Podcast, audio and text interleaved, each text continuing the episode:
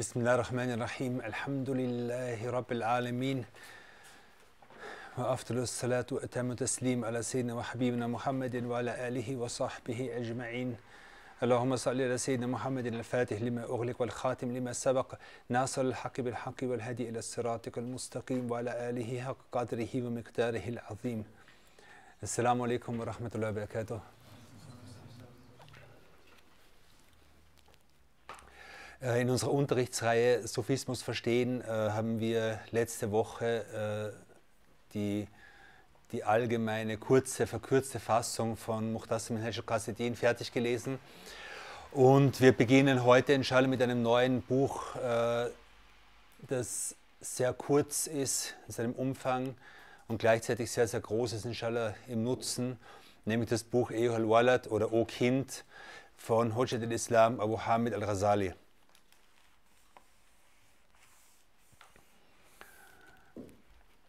Und äh, das Buch hat auf in der deutschen Übersetzung, nichts Falsches sagen, an die äh, 40 Seiten, 40 kleine kurze Seiten, äh, in denen äh, ein sehr, sehr komprimierter Ratschlag äh, enthalten ist oder in denen ein komprimierter Ratschlag enthalten ist für jemanden, der nach Wissen strebt und nach Wissen sucht und äh, den Weg der den Weg dieser Religion und den Weg der Annäherung zu Allah subhanahu wa ta'ala gehen will.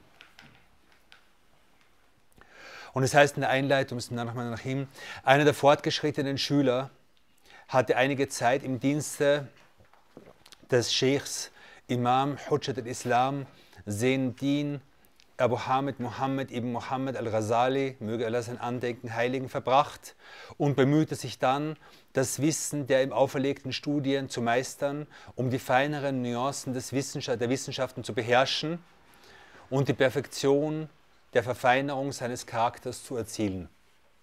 Was heißt das? Äh,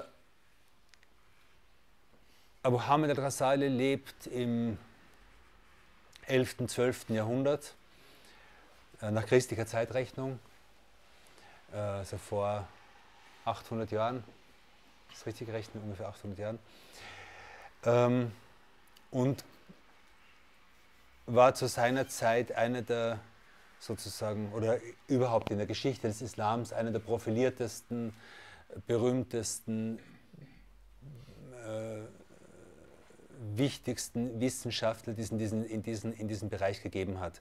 Und er ist der einzige, der den Beinamen, also der einzige Gelehrte, der bekannt ist, der den Beinamen Hujjat al-Islam erhalten hat, der Beweis des Islams. Äh, und hat über verschiedenste Wissenschaften geschrieben und zeichnet sich ganz besonders dadurch aus, dass er eine besondere also hat das eine, eine, eine sehr, ein sehr, sehr tiefes Wissen über das Wesen der menschlichen Natur und der menschlichen Seele äh, verbreitet hat. Sehr detailliertes Wissen über psychologische Prozesse, über innerseelische Prozesse, über das Wachstum, über das innere Wachstum des Menschen und so weiter. Und wenn man den Menschen betrachtet, dann ist der Mensch eine Mischung aus äh, oder das eine hat einerseits einen körperlichen, materiellen Aspekt und andererseits einen geistigen, spirituellen Aspekt. Und prinzipiell ist, der Islam, ist es im Islam so, dass beide Aspekte in eine sinnvolle Balance gebracht werden. Das heißt, sowohl der, der körperliche als auch der, der, der, der seelische, spirituelle Aspekt des Menschen wird, äh, oder die beiden Aspekte werden zueinander in, ein, in, ein, in, eine Beziehung gebracht, in der sie einander unterstützen und dem Menschen zu einem ganzheitlichen Wachstum verhelfen. Äh, die Problematik, die wir ganz besonders jetzt haben, ist, dass man sich eigentlich nur mehr um das, äh, um das Wohl des Körpers und fast nicht mehr um das Wohl der Seele und das Wachstum der Seele kümmert. Und Abu Hamid al-Ghazali ist jemand, der über die Jahrhunderte hinweg, also viel, es gibt viele andere auch, aber er ist eine ganz besonders hervorragende Person in der Hinsicht, dass er über die Jahrhunderte hinweg äh, für die Menschen eine ganz, ganz bedeutende Quelle ist, von der sie schöpfen können, wenn sie ihrer Seele Wachstum zu, äh, schenken wollen oder wenn sie diesen Aspekt ihres Menschseins, der eigentlich das Menschsein ausmacht, nämlich, nämlich ihren Geist und ihre Seele zu einem gesunden Wachstum verhelfen wollen, ist Abu Hamid al-Rasali eine der wichtigsten Quellen. Und, äh, und vielleicht, also wenn ich, wenn ich jetzt sage, besonders in dieser Zeit ist es so, dass, äh, dass sozusagen der körperliche Aspekt des Menschen und der materielle Aspekt des Menschen ganz besonders äh, betont wird und überbetont wird, dann sage ich das einfach aus der Beobachtung heraus, dass unheimlich viel Zeit und Energie von Menschen verwendet wird, um ihren Körper Gutes zu tun. Im Sinn von Essen, von, bestimmter, von Befriedigung bestimmter Gelüste, von Verschönerung, von Training, von Muskeltraining, von Schönheitsoperationen, von Mode und so weiter und so weiter. All das sind, sind letzten Endes im Körper zu schmücken. Und seelische oder die Seele des Menschen wird fast nur mehr in einen einzigen Aspekt äh, thematisiert, nämlich die Suche nach Glück. Das ist das Einzige, was man noch irgendwie findet. Anleitungen zum Glücklichsein. Äh, wie schafft man es, aus, aus, irgendwie, aus irgendwelchem Unglück herauszukommen? Äh, wie, wie schafft man die glückliche Ehe? Wie schafft man ein glückliches Leben? Wie schafft man es, glücklich im Job zu sein? Also nur Glück, Glück, Glück. Glück ist aus islamischer Sicht, also weltliches Glück ist aus islamischer Sicht, eine, eine Frucht auf einem großen Baum. Okay? Wenn ich aber jetzt sage, ich möchte den Baum nicht, ich möchte nur die Frucht, habe ich ein Problem kann ich zu einem Supermarkt gehen und nur Früchte kaufen, aber ich habe nichts mehr, was mir die Früchte, was mir neue Früchte gibt. Und so ähnlich ist es mit der, mit der Suche nach, nach Glück. Genau. Äh, umso wichtiger ist es, umso wichtiger ist es, dass wir, äh, dass wir nach Quellen suchen, die uns zeigen, wie man ganzheitlich, wie man als, wie man als Mensch ganz werden kann. Das heißt, wie man, wie man spirituelles Wachstum verwirklicht, wie man seine, sein Herz ins Gleichgewicht bringt, wie man seine Gefühle und seine Emotionen ins Gleichgewicht bringt, um einen großen Baum wachsen zu lassen, an dessen Ästen etwas hängt, was Glück heißt, aber nicht dieses Glück das einzige Ziel ist, nicht das weltliche Glück das einzige Ziel ist. Und wie gesagt, Abu Hamid al-Rasali ist einer der wichtigsten Personen dafür. Abu Hamid al-Rasali, wie gesagt, ist einer, ist, ist jetzt nicht nur irgendwie Sufi-Meister oder so, sondern er ist, er ist ein Star-Wissenschaftler seiner Zeit, ein Star-Professor seiner Zeit. Und äh, ich will jetzt keine Professoren nennen, die in dieser Zeit jetzt berühmt sind. Ihr könnt euch selber welche überlegen, aber es ist einfach, also ich finde es nicht gerecht, die mit Imam Rasali zu vergleichen aber nur einfach, dass man sich die Dimension vorstellen kann. Es gibt also bestimmte, bestimmte akademische Persönlichkeiten in jedem Zeitalter, die so als die Stars gelten, deren Namen jeder kennt. Und äh, Imam Rasali war, war ein solcher.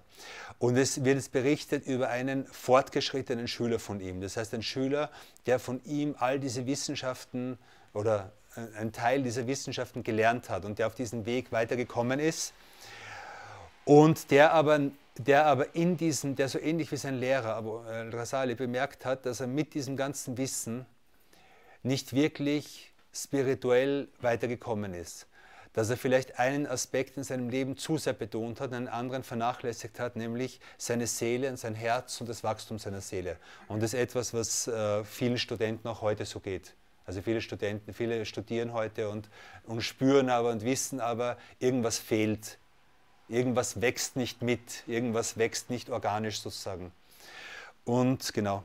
Und er, er will eben, äh, er will eben äh, Nuancen der Wissenschaft beherrschen und die, die, die Verfeinerung seines Charakters zu zielen. Dann eines Tages dachte er über den Zustand seiner eigenen Person nach und es kam ihm Folgendes in den Sinn. Also er macht jetzt etwas, was wir alle machen sollten, was wir alle viel zu selten machen, nämlich nachdenken über uns und darüber nachzudenken, in welchem Zustand wir sind. Er sagte sich, ich habe verschiedene Wissenschaften studiert und meine Lebensblüte mit deren Studium und der Anhäufung dieses Wissens zugebracht. Was heißt Lebensblüte? Die Zeit meiner Jugend. Warum? Weil die Zeit der Jugend ist die Zeit, in der man am meisten Kraft hat, mit der man geistig fit ist, in der man körperlich fit ist. Und, äh, und eine der wichtigsten Dinge, die wir alle in unserem Leben uns fragen müssen, ist, was mache ich mit der Kraft meiner Jugend? Und wie verbringe ich die Zeit der Lebensblüte? Die meisten von euch sind in dieser Zeit. Äh, und die entscheidet über sehr viel. Genau. Und er sagt jetzt, ich habe die, die Zeit der Lebensblüte mit deren Studium und der Anhäufung des Wissens zugebracht. Nun ist es an der Zeit herauszufinden, welches Wissen mir in meinem künftigen Leben von Nutzen sein wird und mich ins Grab begleiten wird.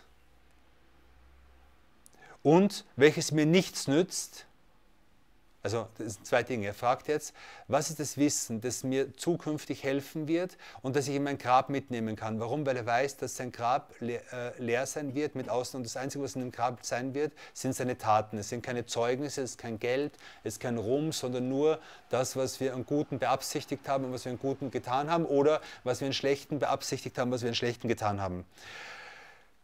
Oder, oder eben andererseits, oder er fragt nach dem, was, mir, was ihm nichts mehr nutzt, damit ich es nicht weiter verfolge. Gemäß den Worten des Gesandten Allah sallallahu alaihi wasallam, der sagte, O Allah, ich suche Zuflucht bei dir vor unnützem Wissen.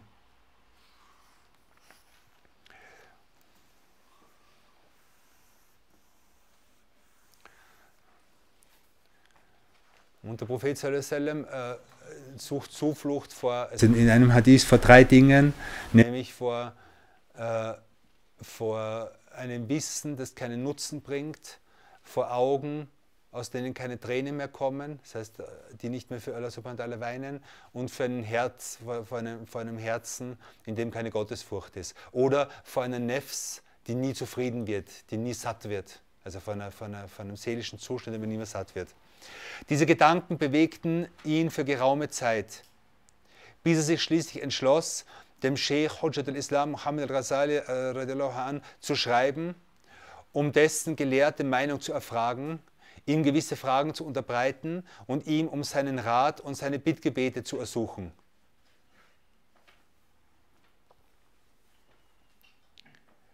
Was geschieht hier? Ein Schüler denkt über sich selbst nach und wendet sich dann vertrauensvoll an seinen Lehrer.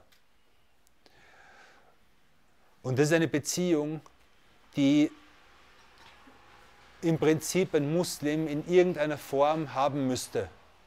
Also eigentlich müsste jeder, jeder Muslim eine Person haben, an die er sich vertrauensvoll wenden kann und die er um Rat fragen kann. Viele von euch haben das in Form ihrer Eltern, Viele haben es in Form von Hodjas in der Moschee, viele haben es in Form eines Gelehrten, eines Scheikhs, wie auch immer. Äh, aber es ist etwas, was auch vielen Muslimen fehlt. Und, und es ist eine Beziehung, die fehlt. Warum fehlt sie? Nicht, weil diese Personen nicht da sind, sondern weil wir meistens zu bequem sind, diese Personen zu suchen. Oder zu unbescheiden und zu, zu hochnäsig und zu arrogant sind, um uns, diesen, um, um uns wirklich an Personen zu wenden. Es ist eine, es ist eine Sunna, äh, eine, eine, eine prophetische Sunna und ein, ein, ein, ein koranischer, eine, koranisch, eine koranische Anweisung, dass wir einander um Rat fragen sollen, dass wir einander beraten sollen. Richtig? Das Gute ist, wenn man ältere Menschen um Rat fragt, ist, dass man sich selbst sehr, sehr viel ersparen kann. Also wenn man, wenn man 20 ist und man fragt jemand Älteren um Rat und nimmt diesen Rat auch ernst, das ist auch wichtig, nimmt diesen Rat ernst, nicht nur um Rat fragen, sondern Rat auch ernst nehmen, dann erspart man sich unter Umständen viel Leid, man erspart sich unter Umständen viel Zeit, man erspart sich viele Probleme, man erspart sich viele, äh, viele Verwicklungen im Leben. Aber es ist, wie gesagt, es ist eine, eine, eine, eine, eine Sunna, die zunehmend verloren geht. Und denkt an die Surah, والعصر إن الإنسان لفي خسر إلا الذين آمنوا وعملوا الصالحات وتواصوا بالحق وتواصوا بالصبر. Allah schwört bei der Zeit und sagt wahrlich, والعصر, wahrlich, der Mensch ist im Verlust. Was verlieren wir? verlieren Zeit. Das ist das Wichtigste, was wir verlieren. Wir verlieren jede Sekunde Zeit außer diejenigen, die gläubig sind und Gutes tun und die einander um Rat fragen und äh, die, die einander zur Wahrheit ermahnen und die einander zur Geduld ermahnen. Das heißt, um von einem großen Verlust rauszukommen, brauchen wir gegenseitige Ermahnung. Und gegenseitige Ermahnung hat immer dann Sinn, wenn man, jemanden, wenn man von jemandem ermahnt wird, der in irgendeiner Weise mehr weiß als ich, der in irgendeiner Weise klüger ist als ich, der in irgendeiner Weise mehr Lebenserfahrung hat als ich. Und wenn man das nicht mehr macht und nicht mehr ernst nimmt, dann geschieht es, dass man einfach, dass man halt jede Erfahrung, die andere Menschen schon gemacht haben, selbst auch einmal machen muss. Und aus dem entsteht halt sehr viel, entsteht sehr viel, entstehen sehr viele Probleme, entstehen sehr viel, wie auch immer, einfach falsche Entscheidungen, Verwicklungen und so weiter. Das heißt nicht, dass der Ratschlag eines älteren Menschen immer gut sein muss. Auch ein älterer Mensch kann sich täuschen. Und das heißt nicht, dass man keine Erfahrung mehr selbst macht, weil es liegt in der Natur des Menschen, dass man Fehler macht, dass man, dass man, dass man Dinge ausprobiert oder so. Aber wenn das ganze Leben nur mehr experimentieren ist, dann wird es schwierig. Warum? Weil das Leben halt sehr kurz ist. Und wie gesagt, es geht darum, uns Rat zu holen und es geht darum, Rat ernst zu nehmen. Und beides ist schwer. Und wir, also eine der wichtigsten Dinge, die Muslime heute etablieren können, ist wieder äh, guten Rat einzuholen und einander Nasiha zu geben. Einander guten, also was, Nasiha zu geben. Was heißt Nasiha? Es wird oft mit Ratschlag übersetzt. Äh, wir waren vorgestern beim syrischen Gelehrten, Sheikh Mohammed Shker, und der hat gesagt, äh, der hat definiert, was heißt Nasiha. Er hat gesagt, Nasiha heißt, äh, jemand anderem etwas Gutes, also der Wille, jemand anderen etwas Gutes zukommen zu lassen. Der Wille, jemand anderem etwas Gutes zukommen zu lassen. Und im Hadith heißt es, Adinu Nasiha.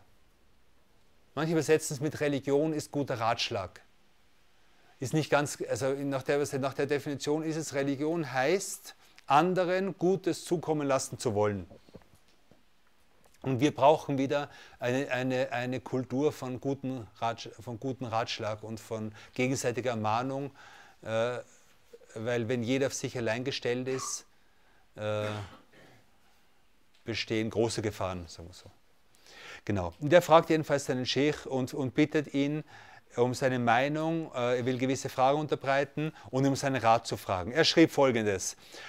Obwohl die Werke des Meisters wie Ihya, die bedeutenden Religionswissenschaften, eines der bedeutendsten Bücher Imam Rasalis und andere die Antworten zu meinen Fragen enthalten, ist es dennoch mein Anliegen, also er sagt jetzt, äh, er sagt jetzt, äh, also er sagt zu seinem Lehrer, du hast ein Buch geschrieben, Ihya Ulumuddin.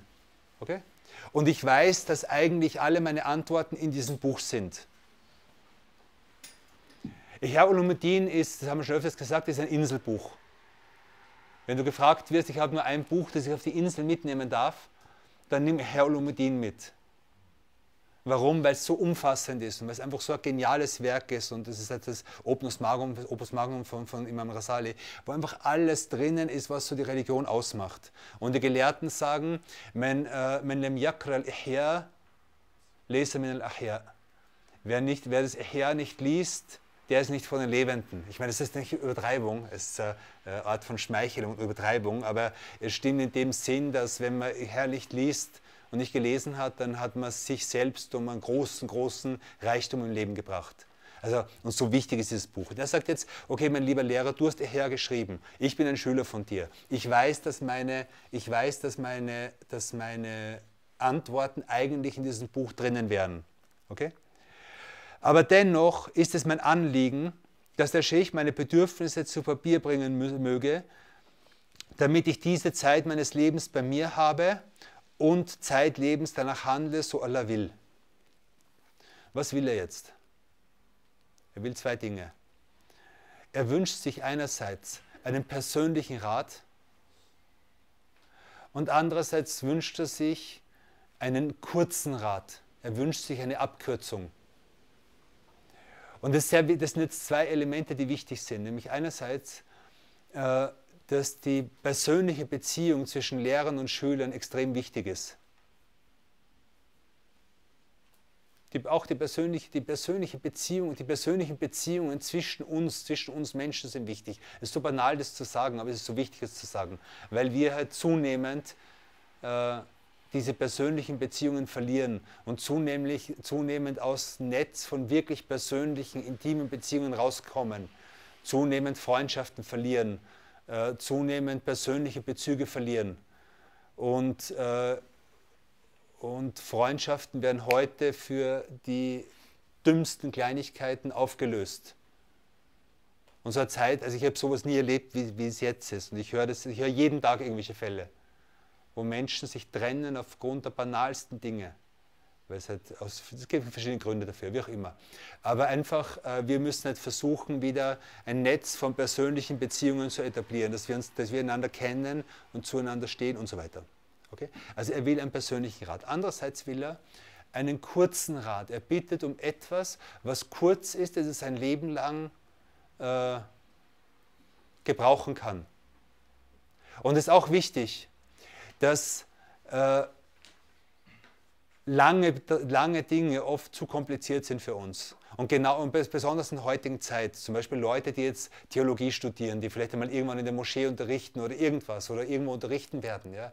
Man muss lernen, die Dinge richtig zu verpacken. Man muss lernen, die Dinge so zu machen, dass, dass sie die Menschen sozusagen verdauen können, dass, man, dass, dass Menschen etwas damit anfangen können. Okay? Und das, will, das wünscht er sich jetzt von, von Imam Rasali. Und er hat gleichzeitig die Absicht, dass ich mein, er sagt, dass ich mein Leben lang danach handeln kann. Das heißt, er, er hat mit der Frage ist die Absicht verbunden, er will den Sheikh nicht irgendwie prüfen. So, ja, hat er einen guten Ratschlag für mich? Ich schaue mir den Ratschlag an und wenn er mir gefällt, dann nehme ich ihn. Wenn mir nicht gefällt, nehme ich ihn nicht. Das ist unsere Natur heute. Sondern er, er sagt, okay, ich habe Vertrauen zu ihm, ich kenne, ich habe Vertrauen zu ihm und wenn er einen guten Ratschlag, wenn er mir einen Ratschlag gibt, dann werde ich ihn inshallah beherzigen. Und diese Absicht ist wichtig.